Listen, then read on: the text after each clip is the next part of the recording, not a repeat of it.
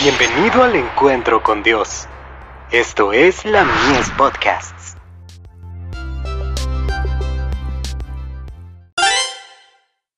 Hijos e hijas de Dios. ¿Cómo beneficiarnos? El alma generosa será prosperada, y el que saciare, él también será saciado.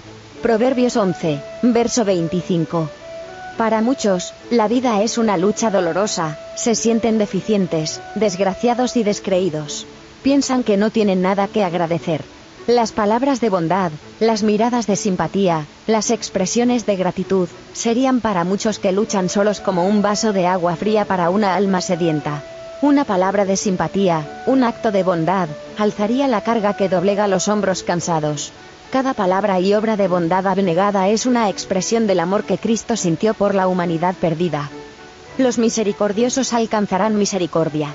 El alma generosa será prosperada, y el que saciare, él también será saciado.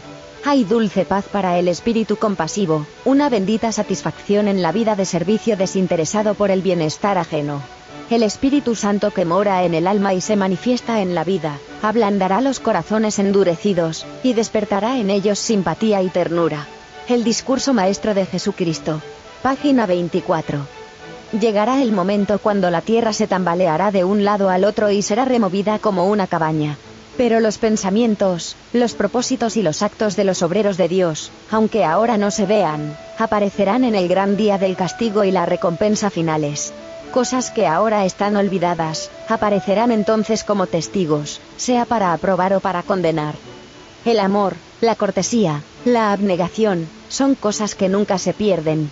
Cuando los escogidos de Dios sean transformados de la mortalidad a la inmortalidad, se pondrán de manifiesto sus palabras, y hechos bondadosos y se guardarán por las edades eternas.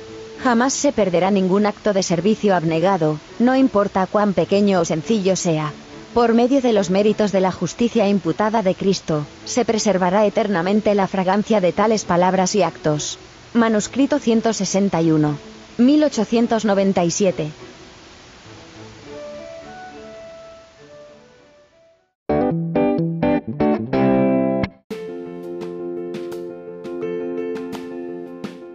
Visítanos en www.ministeriolamies.org para más contenido.